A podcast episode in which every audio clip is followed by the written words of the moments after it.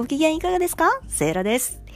聞く幸せ自分軸セイラジオ。今回も、私、アラフォーママのセイラが、幸せ自分軸満載でお話ししてまいります。いやー、今回もね、引き続きうまくいってるっていう話をしたいと思います。えーまずはね、新月満月の時期に月2回ぐらいの配信を続けたいなって言ってるところで、昨日が新月と、やりました。またまた、うまいこと、配信できましたよ。もう素晴らしいことですね、これね。ありがとうございます。でですね、前回の配信以降、文房具ネタを書いてるブログで、アメブロにあるんですけどね、アメーバブログの公式ハッシュタグランキング、文房具1位取りました。2月23日の閲覧数で。土曜日だったんですけどね、これね。土曜日も見てくれる人いるんだな、ブログみたいな。そんなことを思いましたね。でその後もですね、えっ、と、3月7日に3位で発表。3月8日の本日8位で発表っていうところで、文房具ハッシュタグランキングの一桁台を3回も取ったぞっていう、この調子でね、もうはっきり言ってアメブロ、文房具ネタに振り切って続けていきたいなと思ってます。このネタであればですね、うまいこと、えー保育園に2人同時入所が叶ってですね、4月後半から、うん、サラリーマン、はい、フルタイムワーキングマザーに再びなることになってるんですけど、この後もですね、えー当面文房具ネタはずっと続けて書けるなと思ってまして、まあ、今みたいにね毎日ブログが書けるのかなっていうところはありますけどまあねその4月後半のサラリーマン復帰に、えー入るまでにうまいこと何を何をかな、え軌道に乗せてですねブログ運営を文房具ネタでおなじみのえー アメブロにできるんじゃないかなと思ってワクワクしながら書き進めてるところです。もうそう。これがね、文房具ネタに振り切って、これだけアクセスがあのいただけるようになったのもですね、ちった手帳の文房具ネタっていうところで、えーお世話になったというか、ご紹介いただいたからなんですけど、えーその頑張って書いてき続けてきたのもそのちった手帳文具の会っていうのに参加したいっていうことでね、えー3月4日でした。行ってきましたよちった森山ヨガスタジオ。素敵な場所でしたねブログで見るのと。同じっていうよりもそれ以上ですよ。キッチンの設備がねそうアイランドキッチンみたいなのがついてて違う。作業台がアイランド、うん、でキッチンついててそのキッチンで最終温め作業とかしてくださったケータリング。樋口かな子さんのねネイリストかと思いきや栄養士などの、えー資格を3つお持ちで。プロですよ本当。もともとカフェやりたかったんですって。まあでもあのこだわりの材料を使っているとあまり、えー利益の部分が増えないからっていうことで、その後あの開業を諦めて、うん今はネイリストというところでねあのご活躍なさってるんですけど理想クリエイター美しい爪を育てながら装うことも装うってこう美しくネイルを塗るっていう意味ね、えー装うこともなさってらっしゃるという。そこもねすごい実力派なんですけどそうなんだろうな。お料理はね一言で言うと胃袋は足づかみですねあれは。また食べたい。本当に。でちょっとねあのよそ行きの味付けにしましたっておっしゃってたんですけどうん私もあまり家にねあの料理用の塩と砂糖がないというパン作るときパン作る、うん、パンをこねて作る、うん、時に 使うための塩と砂糖はあるんですけどほとんど塩砂糖をこう料理炒め物とかあの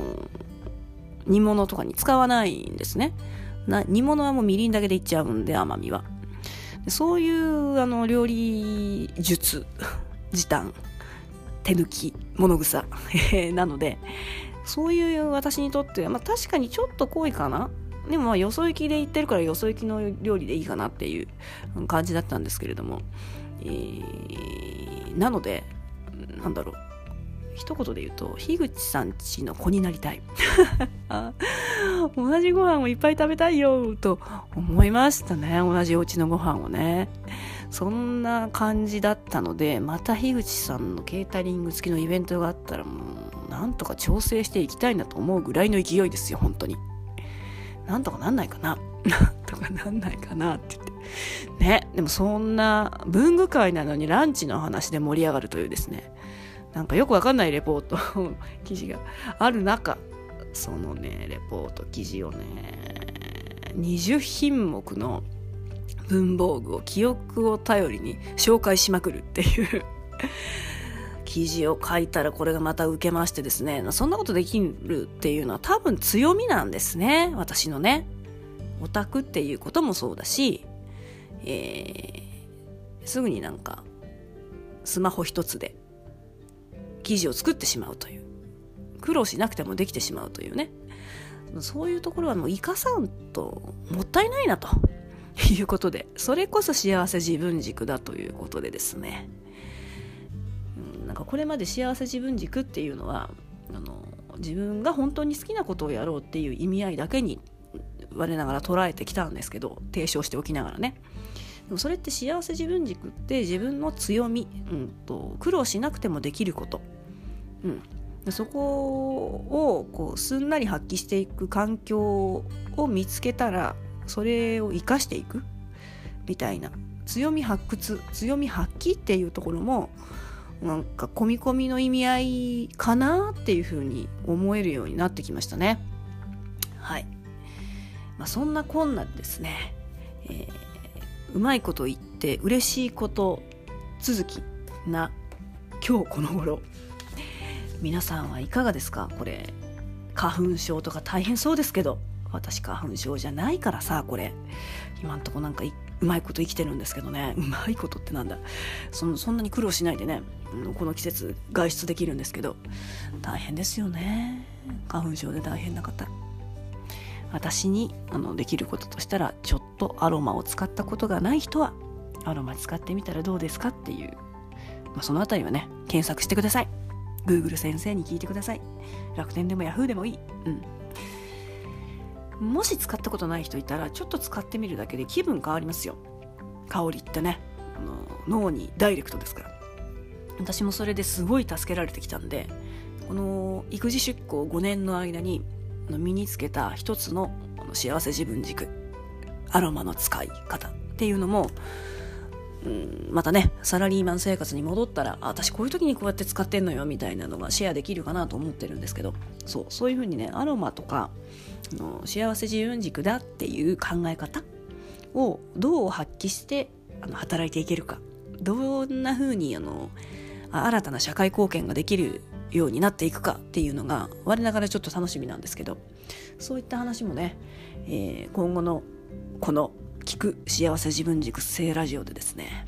していけるかなと今ね聞くっ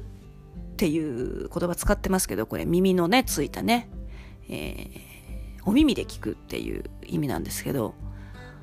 これ薬事法とかの関係で、あの、はっきり書いちゃいけないけど、効果効能の効ね。聞く何にだろうえっ、とお疲れに わかんないけどそういう意味合いのね聞くせいラジオになったらいいなーなんて思っているので、えー、こんなのらりくらりとした感じですけれども音声の配信も続けていこうと思ってますそうおかげさまでいくつか番組ができたのでえー、アンカーだけでなく、他の配信サービスからでも聞いていただけるようになってきました。Spotify とかね。このね、一発撮るといろんなところにマルチポストできるっていうのが本当にあの、狙ってたことなので、えー、これからもいろんなところで聞いていただけるようになればなと思ってます。えー、目指せ iTunes で配信。何をしてもらえば、どういう応援をしてもらえば、そして私が何をすれば iTunes で配信できるのかわかんないですけどね。えー、そこまでいけたらちょっとめっけもんだなと思ってますので、えー、ブログで文房具のことを語りつつ、えー、音声配信ではいろんなことを語りつつでいければなと、楽しくね、いければなと思っているところです。えー、あなたはどこの配信サービスで聞いてくださっているんでしょうか？もしお時間がありましたら、こう、フィードバックしていただけるとめちゃんこ喜びます。はい、そのうちね、あの、投稿するための質問掲示板みたいなの。マシュマロかな？作らない。マシュマロは一応あるっちゃあるんですけどね。リンクできるようにせななあなんて思ってるんですけどね。いつになることだことやら。リクエストあったら教えてください。そんなこんなで、今日のところは以上ということで聞く幸せ自分軸セーラジオ。セーラでした。それでは、ごきげんよう。